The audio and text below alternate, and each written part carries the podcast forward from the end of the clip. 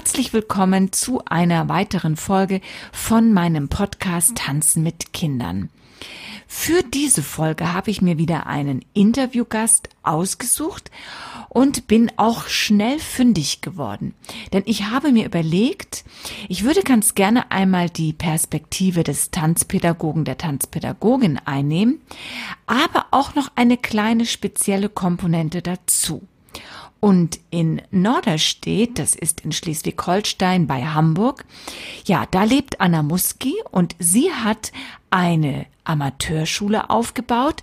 Ja, und das war ihr dann an einem ganz bestimmten Zeitpunkt nicht genug. Und dann hat sie on top noch eine Ausbildungsschiene sozusagen für den Bereich Tanzpädagogik entwickelt und eröffnet. Und sie erzählt uns heute ein bisschen von ihrem Werdegang und ja, wie es dazu kam, diese Idee, diese Vision zu verfolgen und dann auch umzusetzen. Ich wünsche dir jetzt viel Spaß bei diesem Interview mit Anna Moski.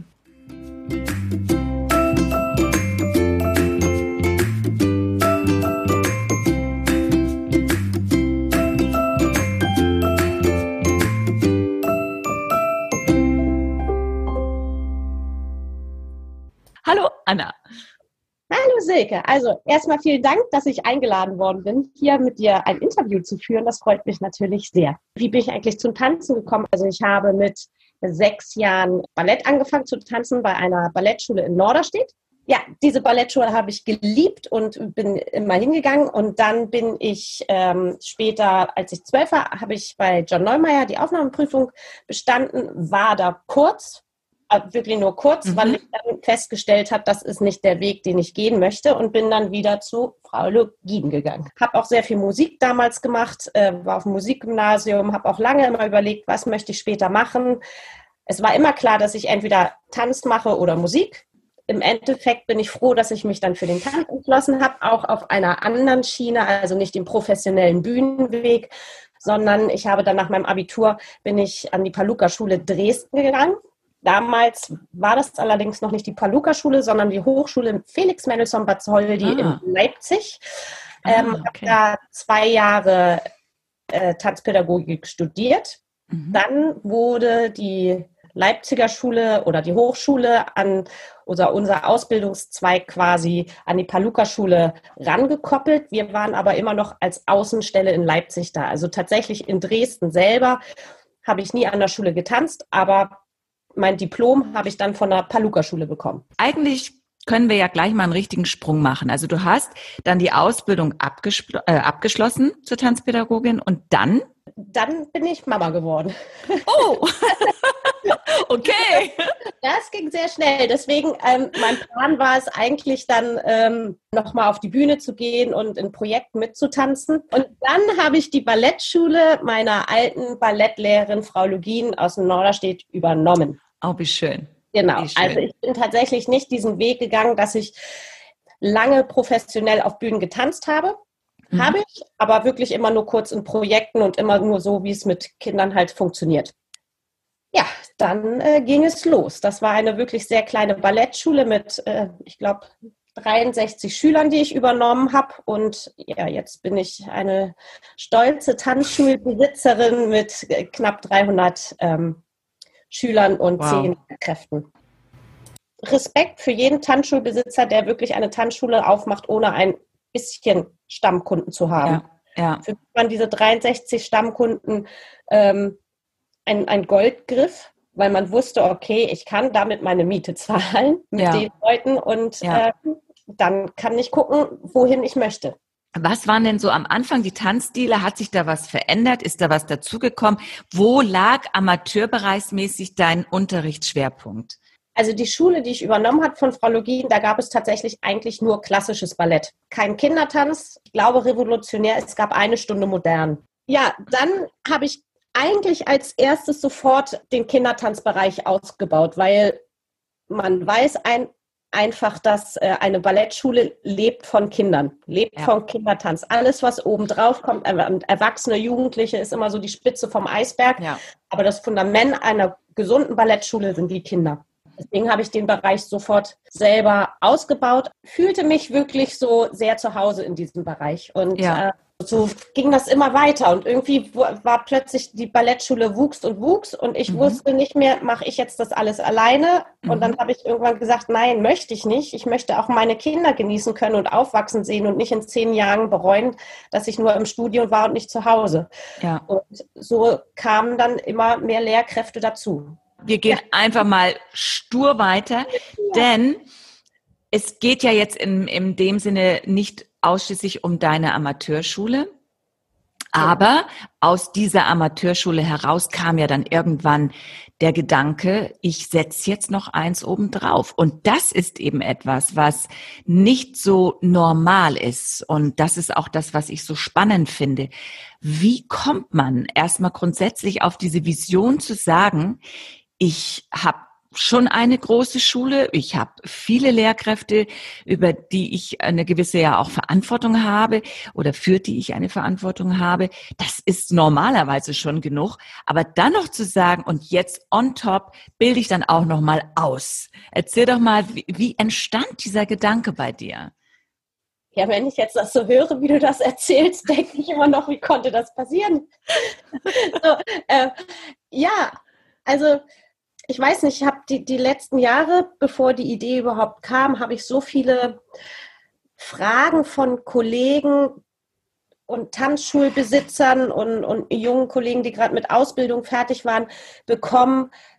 Wie würde ich das denn machen? Und wie funktioniert das? Und wie geht denn das mit der GEMA? Und überhaupt, was machst du denn mit den, was für ein Lastschrifteinzugverfahren macht ihr? Äh, kannst du uns da mal kurz helfen? Und dann habe ich irgendwann gedacht, ich helfe sehr gerne, ich beantworte auch gerne alle Fragen, aber irgendwie äh, muss ich da was ändern. Mhm. Und ähm, dann kam dazu, dass ich ein sehr talentiertes Mädchen im Unterricht hatte, die eine Ausbildung machen wollte, die tänzerisch wirklich extrem gut war und sehr weit. Und ich fand es ganz schwierig für sie, eine Schule zu finden. Mhm zu sagen, ja, da passt du hin, da fühlst du dich zu Hause. Mhm. Äh, sie ist nach Rotterdam gemacht, hat Aufnahmeprüfung gemacht, war dann ähm, ja aber irgendwie unter, ich weiß nicht, 700 Bewerber, 15 wurden genommen, davon mhm. auch Männern und Frauen. Mhm. Also es ist sehr schwierig, an solche Schulen ranzukommen.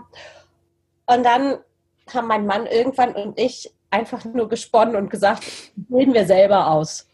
Und mhm. dann haben wir uns angeguckt und haben gesagt, ja, wir können uns das vorstellen. Ähm, und so, so, so, ja, ist wirklich so, so, so ein spontaner, lustiger äh, Spruch, äh, spruchreif geworden und äh, siehe da, wir haben eine Ausbildung. Welche Hürden musstet ihr übernehmen äh, oder, oder am Anfang überwinden sozusagen, um grundsätzlich mal einen Status diesbezüglich zu bekommen. Hattet ihr da Einschränkungen von vornherein? Jetzt äh, im Land Schleswig-Holstein kann man einfach sagen, so ich bin jetzt eine Ausbildungsschule oder was sind so die Stellschrauben? wir wollten natürlich eine Ausbildung haben, die staatlich auch anerkannt ist, wobei in Schleswig-Holstein darf man nicht staatlich anerkannt sagen, sondern wir sind eine Ergänzungsschule nach Paragraph 118 des Schleswig-Holsteinischen Schulgesetzes. Da gibt es vom Bundesland zu Bundesland wirklich immer komplett andere Auflagen. Das muss man alles erstmal lernen. Wir haben uns dann natürlich erstmal mit denen zusammengesetzt und haben gefragt, was brauchen sie denn damit wir sowas erfüllen können. Es stellte sich raus, dass wir ähm, wirklich ein sehr dickes Buch quasi schon schreiben mussten über Unterrichtskonzepte, aber nicht nur über die Unterrichtskonzepte, sondern auch ähm, Brandschutzverordnung, obwohl wir ja die Ausbildung in unserer Schule vormittags machen, mussten wir trotzdem noch, und dass ja alles damals schon mhm. abgebrochen worden ist, mussten wir trotzdem noch mal Brandschutz alles durchgehen lassen mhm. und ähm, dann haben wir überlegt, wir haben zwei große Räume, einen schönen Lounge-Bereich, Umkleiden, aber äh, wir haben keinen Seminarraum. Was machen wir? Dann haben wir mein Büro und den Fundus, der damals noch im Studio war, ähm, umbauen lassen, damit wir halt einen Seminarraum bekommen. Wir wollten das unbedingt und deswegen waren die Hürden gar nicht mehr so da. Und wenn du zurückdenkst, von einer Vision kommt dann eben die Realität, dann kommen die Hürden, die bearbeitet man. Aber es schwingt ja immer so als Überschrift im Grunde eine Vision mit oder auch gewisse Werte, die man vermitteln möchte. Und gerade weil du ja auch sagst, du hast eine Schule gesucht, die zu deiner Schülerin gepasst oder passen könnte und nicht das Richtige gefunden. Und das bedeutet ja auch schon, dass du mit einem ganz bestimmten Werteansatz rangegangen bist. Was hat dir quasi gefehlt bei den ein oder anderen Ausbildungsschulen, dass du gesagt hast, das ist etwas, was mir oder uns wichtig ist, das wollen wir vermitteln? Also mir war sehr, sehr wichtig von vornherein, dass ähm, diese ganzen Fragen, die wirklich im Vorfeld von allen Pädagogen kamen, nämlich dieser ganze Wirtschaftsbereich, mhm. dass der ein ganz fester Bestandteil unserer Ausbildung wird. Das heißt, unsere Pädagogen sollen, oder das war immer meine Vision und äh, ich glaube, das haben wir bisher auch sehr gut umgesetzt, ähm, ist, dass die aus der Pädagogikausbildung rausgehen und sofort wissen, wie komme ich im Leben, dann klar, es nützt ja nichts, nur schön tanzen zu können und zu wissen, äh, wie erkläre ich ein Plié, sondern es ist auch wichtig zu wissen, wie versichere ich mich, wie melde ich mich an, bei der KSK an, wie schreibe ich überhaupt eine Rechnung, mhm. was, was brauche ich in der Rechnung, wie geht es weiter, ähm, wie, wie, wie geht das mit diesen ganzen GEMA-Gebühren und ich weiß mhm. nicht, was da alles kommt. Wirklich ganz nah an der Praxis dran sein. Und äh, dadurch, dass wir das ja alles selber durch äh, durch unsere Schule einfach gelernt haben, geben wir denen ganz viel Wissen hinter, hinter den Kulissen mit. Und das ja. ist für mich eigentlich der wichtigste Part der, der Tanzpädagogik-Ausbildung bei uns. Ja. Also wir bilden keine Bühnentänzer aus und ähm, das, klär, das klären wir auch gleich ganz am Anfang äh, bei den Aufnahmeprüfungen klar, wenn es Leute gibt, die sagen, ich möchte nochmal auf die Bühne gehen, wir sind die Letzten, die sagen, mach das nicht, du bist ein Pädagoge. ja. Das auf keinen Fall. Wer das nochmal ausprobieren möchte, das sind Erfahrungswerte, die sind auch ganz wichtig, soll das auf jeden Fall machen. Das sind alles junge Mädels. Aber es ist uns schon wichtig, dass die genau wissen, ich lerne hier Pädagogik. Ja. Ich lerne zu unterrichten und ich lerne eine Ballettschule zu führen. Ich lerne es als Honorarkraft zu arbeiten und ich lerne es Aufführungen selber zu organisieren, Plakate zu entwerfen, Programmhefte zu erstellen und so weiter und so fort. Sehr schön. Also ich muss in der Tat sagen, ähm, ich kenne mich natürlich jetzt nicht mit jeder einzelnen Ausbildung in Deutschland aus, aber ich glaube schon, dass das ein Bereich ist, der auf jeden Fall eher unterschätzt wird und auch eher nicht so vorkommt in den tanzpädagogischen Ausbildungen und da sicherlich eine Lücke ist, die, die es noch mehr gilt zu schließen. Ich, wie gesagt, ich kann jetzt nicht für alle Schulen sprechen, weil ich die Konzepte nicht kenne. Und es kann ja sein, dass es auch in anderen Ausbildungsschulen genau diesen, dieses Hintergrundwissen gibt, was vermittelt wird. Aber das ist auf jeden Fall etwas, was ich richtig, richtig gut finde. Wenn du nochmal so überlegst, was sollen sie tänzerisch letztendlich gelernt haben, wenn sie bei euch weggehen? Also es klingt jetzt so, als ob wir ähm, keine Tänzer nehmen würden. Also die, die, die, die sollen wirklich eine gute, fundierte tänzerische Grundlagenkenntnis haben, so dass jeder sie anguckt und sagt, oh, das sieht aber schön aus. Die hat schöne Linien. Also ich möchte schon gute Tänzer ausbilden, aber der Fokus nach wie vor liegt auf der Pädagogikausbildung. Mm, mm. Und auch das Niveau ähm, von den Mädels, die jetzt bei uns sind, das ist hoch, das mhm. Tänzerniveau. Und was lernen Sie für Tanzstile bei euch? Also angefangen natürlich mit klassischem Ballett, Folklore, Jazz, Modern, die lernen die verschiedenen Modern-Arten. Also sie haben ein Jahr lang Graham-Technik, dann hatten sie jetzt ein Jahr Limon-Technik, jetzt sind sie bei Cunningham und Horton. Also sie lernen die einzelnen modernen Stile kennen, aber haben dann auch noch einen modernen Unterricht, wo, wo nicht nur ein Stil getanzt wird, sondern wo es gemixt wird. Dann haben wir natürlich Hip-Hop. Inzwischen ist auch Voging dazu gekommen, weil wir natürlich auch die etwas äh, gefragteren Stile in der, ähm, in der Tanzwelt jetzt im Laienbereich ähm, mhm. auch pädagogisch beibringen wollen. Denn es gibt, glaube ich, tolle Hip-Hop-Tänzer, aber es gibt wenige, die Hip-Hop unterrichten können. Genau. Und dann natürlich Kindertanz. Kindertanz, Kindertanz, ganz wichtig. Das heißt also, das ist in der Tat dann in eurer Vermittlung ein Schwerpunkt. Kindertanz auf jeden ja. Fall. Und gehen wir da nochmal rein. Wenn ihr jetzt sagt oder du sagst, dass ihr Konzepte entwickeln musstet, dann musstet ihr das ja auch für den Bereich Kindertanz. Wie bist du da vorgegangen? Was hast du da für Unterteilungen für euch gemacht? Also tatsächlich wollte die Behörde wirklich ein Konzept haben über die drei Jahre, was ich quasi in jeder Stunde mache. Was will ich den Leuten überhaupt beibringen? Wie struktur ich habe überlegt, wie strukturiere ich denn meinen Kindertanz und warum funktioniert das? Ja. Ähm, und warum sehe ich eine gute Entwicklung von einer Dreijährigen bis zur 13-Jährigen? Ja. So, dann habe ich erstmal meinen Unterricht auseinander äh, äh, auseinandergenommen mhm. und äh, dann habe ich mir quasi dann für drei Jahre lang überlegt, was ich äh, an Unterricht da machen möchte. Also ein richtiges Stufenprogramm. Genau. Dann nochmal, weil ich ja jetzt zum Beispiel aus meiner Schule auch eine ganz klare Unterteilung habe. Bei mir ist es so, dass ich zwischen drei und sechs eine Art Vorstufe anbiete, wo letztendlich Grundlagenarbeit mit sehr viel unterschiedlichen Aspekten, sei es eben nun Improvisation, sei es Tänze, sei es einfache Bewegungselemente aufbauen.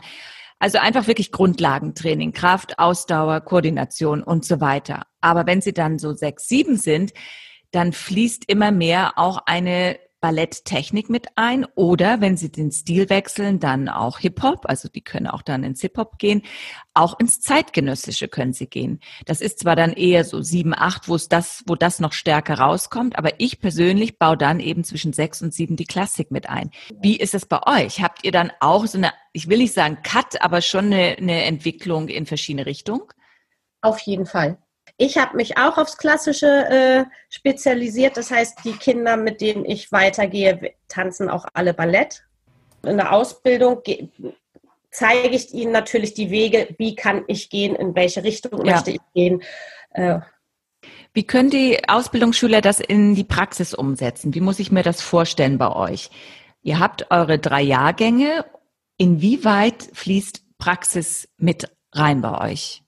Die ähm, fließt fast ab dem ersten Unterricht immer mit rein, gerade bei Kindern. Das ist für mich sehr, sehr wichtig, weil wenn ich Kindertanz mit Erwachsenen zusammen mache und wir Kindertanzübungen zusammen machen, dann ist es normal, dass jeder das sofort versteht und jeder macht. Ja. So, mache ich dieselbe Übung aber mit Kindern, sitze ich plötzlich da und denke, okay, das sieht jetzt ganz anders aus. Ihr könnt noch nicht mal einen Kreis machen. Ähm, also insofern gehe ich sehr, sehr schnell mit meinen Schülern in die Praxis und werfe sie auch ganz schnell ins kalte Wasser und lasse sie auch tatsächlich Vertretungsstunden sofort annehmen, sofort machen und ähm, Learning by Doing. Ja. Sagen da mal. Also die haben wirklich die Möglichkeit, sofort in die Praxis zu gehen. Und gerade mit Kindern finde ich das wahnsinnig wichtig. Man kann einen ganz tollen Theorieteil haben und wissen, wie es theoretisch geht, aber dann steht man da und äh, kriegt die Kinder noch nicht mal zur Ruhe. Wenn du jetzt zurückblickst und ja, müsste die Frage vorausgehen noch, wie viele Abgänger konntet ihr schon auf den Markt bringen sozusagen? Ja, tatsächlich noch gar keinen, weil wir jetzt ah.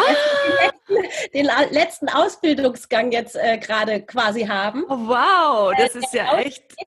Aber ich muss sagen, die Mädels, die da sind, die ja. sind jetzt schon auf dem Markt sehr, sehr, sehr gefragt. Die cool. haben sehr viel Unterricht und ähm, die Tanzschulen, bei denen sie unterrichten, von denen habe ich bis jetzt auch wirklich tolles Feedback über die Mädels gekriegt ähm, was für guten Unterricht sie machen, wie offen sie sind, wie, ähm, was für ein super Teamplayer sie sind. Und äh, das macht mich natürlich sehr stolz. Und ja. ich bin froh, dass sie auch wirklich alle Spaß haben, einfach jetzt schon zu unterrichten. Ja. Das ist ja mein Ziel. Ich möchte, dass die Leute die, die, die Ausbildung fertig machen, rausgehen und sagen, ich, ich habe richtig Lust, ich kann es ja. und ich bin ja. überzeugt. Ich weiß noch, wie ich nach meinen wir hatten ja damals vier Jahre Paluca-Schule-Ausbildung, wie ich unsicher in einen Unterricht reingegangen bin und gedacht habe, oh Gott, wie fülle ich 45 Minuten mit Kindern? So, ähm, meine Mädels gehen raus und denken, oh Gott, 45 Minuten ist viel zu kurz. Und das ist natürlich ein wunderbares Ziel, was wir ja. erreichen. Ich glaube auch, das ist einfach das beste Kompliment und das ist ja auch dann noch wahnsinnig spannend, finde ich. Das war mir gar nicht bewusst, dass ihr wirklich so am Start seid, dass ihr jetzt erst quasi die ersten Abgänger habt, aber umso schöner, wenn schon im Laufe der Zeit dieses Feedback kommt und auch gesehen wird, dass die Schulen draußen deine Abgänger wirklich, ja, man kann ja dann schon fast sagen, dir wegreißen und sie werden dann einen Job bekommen. Also es, besser geht's ja dann letztendlich gar nicht. Dann hast du oder ihr im Team auch alles richtig gemacht. Und wenn man jetzt dann trotzdem mal diese Frage stellt, hast du es bereut jemals, diese zusätzliche Arbeitsintensität auf dich zu nehmen? Nein, niemals, weil es ist so eine Freude, so viele wissbegierige, offene, das sind wie kleine Schwämme. Man erzählt mhm. was und sie saugen es aus und die sind so kreativ noch im Kopf. Also ich kann selber ganz, ganz viel lernen, weil nach 14 Jahren Kindertanz und Sonnenscheinhüpfer ähm, ist es auch irgendwie immer derselbe Stiefel. Und die haben mhm. mich nochmal auf so viele neue Ideen gebracht und kann man das nicht so? Und also das ist ein wirklich Geben und Nehmen und ein Miteinander. Und es fühlt sich nicht an, als dass ich da die ähm, Mama äh, obendrauf bist. Genau, also das ist wirklich eine ganz tolle Arbeitsatmosphäre und ich finde, mit so jungen, motivierten Leuten, da kann man einfach unfassbar viel selber nochmal lernen. Was würdest du jemanden raten, der eine Berufsausbildung beginnen möchte und vielleicht sogar auch bezogen dann auf eure Schule, was ähm, müsste er mitbringen, einiges hast du ja schon gesagt, um bei euch anzufangen. Ich werde auf jeden Fall auch in die Shownotes den Kontakt zu dir äh, verlinken, so dass jemand, der Interesse hat, sich auch direkt mit euch in Verbindung setzen kann. Aber so ganz generell, was würdest du jemandem raten? Also klar, er muss oder, oder sie muss auf jeden Fall natürlich tänzerische Vorerfahrung mitbringen. Es muss jetzt kein klassischer Tänzer sein oder es, äh, es kann auch ein reiner Hip-Hopper sein. Das ist völlig egal aus welchem Stil, aber ähm, in, in einem Tanzbereich sollte er sich wirklich sehr zu Hause fühlen und wirklich gut sein. Und dann ist es unsere Aufgabe, diejenige quasi in alle Bereiche als Multitalent äh, umzubauen. Das heißt umzubauen, aber äh, mitgeben zu entwickeln. Das Wort zu entwickeln, Dankeschön. ähm, zu entwickeln.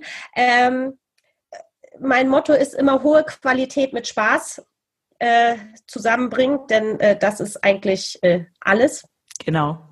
Und ähm, ja, und ich glaube, als werdender Tanzpädagoge, und das sind ja wirklich junge Menschen, die bei uns äh, starten, muss man bereit sein, eine persönliche Entwicklung mit durchzugehen in diesen drei Jahren. Also wenn ich mir meine Aus jetzt bald Abgänger angucke, wie sie gestartet haben, was für eine Persönlichkeit sie hatten und sie jetzt haben, da war auch sehr viel für die äh, eine große Herausforderung da. Mhm. Weil, weil man sich einfach und dadurch, dass wir eine kleine Schule sind und sehr eng miteinander arbeiten, lernt man sich sehr, sehr gut kennen. Und da muss eine Bereitschaft sein, sich darauf einzulassen. Ja. Gehen wir nochmal auf ein ganz kritisches Thema, weil ich glaube, dass es immer noch in der Tanzbranche herumgeistert, was ich aber wirklich mit allen Mitteln versuche, auch ein Stück weit zu, ja, zu widerlegen oder zumindest habe ich da eine andere Sicht. Nämlich die, die Geschichte, dass immer noch gedacht wird, man muss eine Tänzerkarriere absolviert gehabt haben, um ein guter oder eine gute Tanzpädagogin, Tanzpädagoge sein zu können. Wie siehst du das? Naja, ich bin ja das beste Beispiel im Grunde genommen, dass eine, äh, eine äh, aus dem Laientanz, auch wenn ich das Wort hasse, aber ist ja einfach so, aus dem Laientanz kommende Tänzerin äh, ihren Weg gefunden hat, eine Schule gut zu führen und eine gute pädagogische Basis äh, zu erlernen, um das weiterzugeben. Und äh, ich, ich, stand nie auf großen Theaterbühnen und äh, trotzdem bin ich der Meinung, äh, ich bin eine sehr gute Pädagogin geworden. Hast du jemals ein, das Gefühl gehabt, nicht wertig genug zu sein, weil du nicht lange auf einer großen Bühne gestanden bist? Ich persönlich selber mhm. nie, aber von außen, da kenne ich viele Beispiele, die dann äh, gesagt haben, mit Tanzpädagogen wie dir, so wollen wir gar nichts zu tun haben. Was mhm. hast du denn zu zeigen? Und ähm, mein einmal eins, was ich gelernt habe, gelernt habe, ist einfach eine gute Methodik, eine gute, ähm, eine, eine, ja, ich bin einfach menschlich mit den Leuten und äh, habe eine offene Art und ähm, wie gesagt, also ein Tänzer kann vielleicht nicht so schön ein Developpé erklären, wie ich es kann. Mm. Und meine Tänzer haben eine saubere Technik als jemand, äh, der sich selber immer nur gerne im Spiegel betrachtet mm. und nicht mal seine Tänzer. Ja. Und, ähm, von daher, ich, ähm, es gibt tolle Tänzer, die tolle Pädagogen sind, keine Frage. Es gibt aber auch wirklich tolle Tänzer, die äh, Katastrophen sind. Die würde ich äh, ja. niemals auf meine Schüler zulassen. Ja. Und das, das, das, das Ding ist, ich persönlich würde jetzt vielleicht nicht sagen, ich, äh, ich, ich, ich möchte gerne ähm, Tänzer trainieren. Mhm. Aber ich habe meine Leidenschaft, meine Passion gefunden, Laientänzer, so wie ich angefangen habe, ähm, eine gute, gute Tanzkarriere bieten zu können. Ich glaube, das ist ja auch ein Stück weit die Verantwortung, die wir haben. Und wenn wir unseren Job ernst nehmen, kommen wir auch an dieser Verantwortung nicht vorbei, wenn wir wirklich unseren Blick schulen. Das ist zumindest das, was ich denke, dass wenn du diese, diesen Blick für Professionalität hast und für einen Weg hast, den vielleicht von deinen 300 Schülern 10 erreichen können, dann lohnt es sich für die restlichen 290 genau den gleichen Weg anzubieten. Denn wir wissen einfach, einfach nicht, was hinten raus alles passiert. Und es kursiert ja auch oftmals so ein Gedankengang, naja, es sind ja nur Laienschüler oder Amateurschüler. Was soll man da so intensiv reingeben?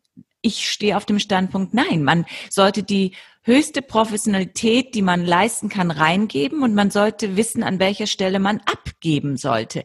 Also ich glaube, wenn man diese Balance für sich hält, kann man ja schon mal erstmal gar nichts falsch machen und kann ein, ein Schülerrepertoire ähm, entwickeln, was tatsächlich Chancen bekommt. Und ja, diesen Blick muss man erstmal schärfen. Und ich glaube einfach, wenn du von der Bühne kommst, aus einer Tanzkarriere kommst, bist du in einer ganz anderen Bubbleblase, wie man heutzutage so schön sagt, und hast ganz andere das sind ganz andere also Fähigkeiten gefragt, ganz andere Blickwinkel gefragt, was um was ganz anderes geht. Das sind einfach zwei Paar Schuhe. Genau, ganz, ganz richtig. Und wie du sagst, man muss abgeben können. Und wenn ich sehe, ich habe ein, ein, ein Talent bei mir im Studio, was ich nicht mehr fördern kann, weil einfach die Gegebenheiten nicht da sind. Ähm, sei es in der Gruppe oder man kann ja auch keine Achtjährige ständig zu 14-Jährigen schicken, nur weil es talentiert ist. Das äh, ist ja sozial auch gar nicht mhm. mehr ähm, gut. Dann bin ich auch ehrlich und spreche mit den Eltern, möchte sie den anderen Weg gehen? Möchte sie ja.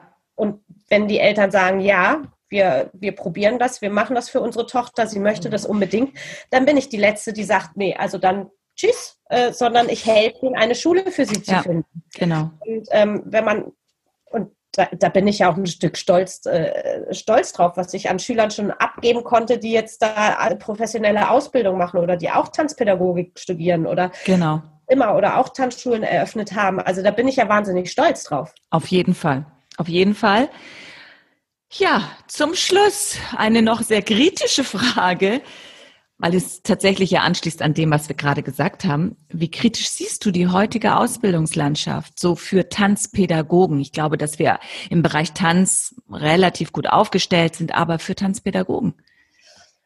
Also, ähm, ich kenne natürlich jetzt auch nicht alle Konzepte, die hier so im Umlauf sind, aber ich finde es schon auffällig, dass äh, leider die äh, Tanzpädagogikentwicklung relativ veraltet geworden sind. Also, dass wir jetzt so revolutionär mit unserem Wirtschaftszweig ähm, sozusagen mhm. da sind, finde ich sehr verwunderlich, dass da viele Ballettschulen oder, oder viele Ausbildungen gar nicht mitgegangen sind. Mhm. Weil das ist für die heutzutage so wichtig und viele sind aufgrund von Nichtwissen einfach schon wieder so auf dem Boden der Tatsachen gelandet. Ähm, das, das, hat mich wirklich schockiert. Da, da bin ich wirklich sehr äh, traurig und auch sehr fassungslos, dass da so wie in, vor 40 Jahren noch unterrichtet wird. Mhm. Dass das gar nicht mehr so zeitgemäß mitgegangen ist, was ja eigentlich unser Beruf fordert.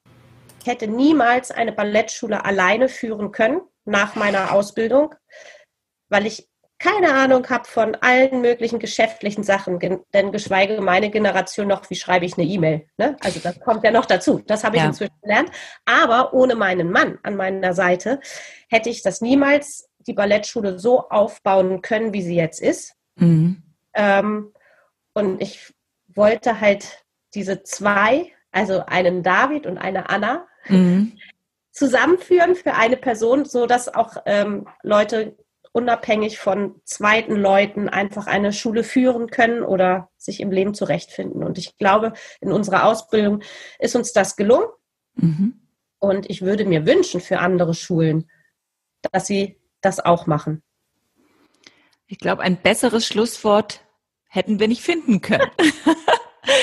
ja, liebe Anne, es war ein, ein sehr schönes Gespräch mit dir. Ich danke dir für dieses Gespräch und ich hoffe auch, dass wir ein paar von euch da draußen ein bisschen ja, inspirieren konnten, mal drüber nachzudenken, was heißt denn letztendlich Arbeiten mit Kindern im Bereich Tanz? Was ist so wichtig? Weil es ist, wie auch Anna richtig am Anfang schon gesagt hat, es ist die Basis, egal ob du daraus einfach nur eine Stunde hältst, weil du Freelancer bist oder weil du sagst, ich möchte auch eine Schule aufbauen. Du wirst an dieser Altersstufe nicht vorbeigehen können. Es ist die Zukunft. Es ist immer die Zukunft sind die Kinder und eine sehr, ähm, ja, eine sehr wichtige Gruppe, mit dem man sich wirklich auseinandersetzen muss. Und in diesem Sinne, ja, sage ich Tschüss, liebe Anna. Ich hoffe, wir sehen uns und hören uns bald wieder. Und ja. Vielen, vielen Dank für das schöne Gespräch. Sehr, sehr gerne. Ja, das war das Interview mit Anna Muski und ich hoffe, ihr konntet einiges für euch wieder herausholen aus diesem Interview, einige Inspirationen mitnehmen. Es geht ja bei mir um das große Thema Tanzen mit Kindern und da gibt es ja wahnsinnig viele Aspekte. Es gibt die unterschiedlichen Altersgruppen, denn letztlich beginnt ja die Kindheit schon mit der Geburt und letztendlich eigentlich schon vor der Geburt und dann eben bis 14 Jahre. Für die Altersgruppe drei bis sechs Jahre habe ich ganz aktuell meinen ersten Videokurs fertiggestellt. Ja, der beinhaltet viele Beispielvideos für den Unterricht. Sollte dich das interessieren, dann geh gerne mal auf meine Website www silkedamerau.de. Und wenn du dich ansonsten mit mir vernetzen möchtest, dann kannst du das sehr gerne über Instagram silke-damerau machen und da freue ich mich natürlich auch drauf. Freuen würde ich mich natürlich auch sehr über eine Bewertung bei iTunes, falls du den Podcast über iTunes anhörst. Ja, und ansonsten würde ich sagen, wir hören uns bald wieder und bis dahin wünsche ich dir eine schöne Zeit Mach es gut, ciao, ciao, deine Silke.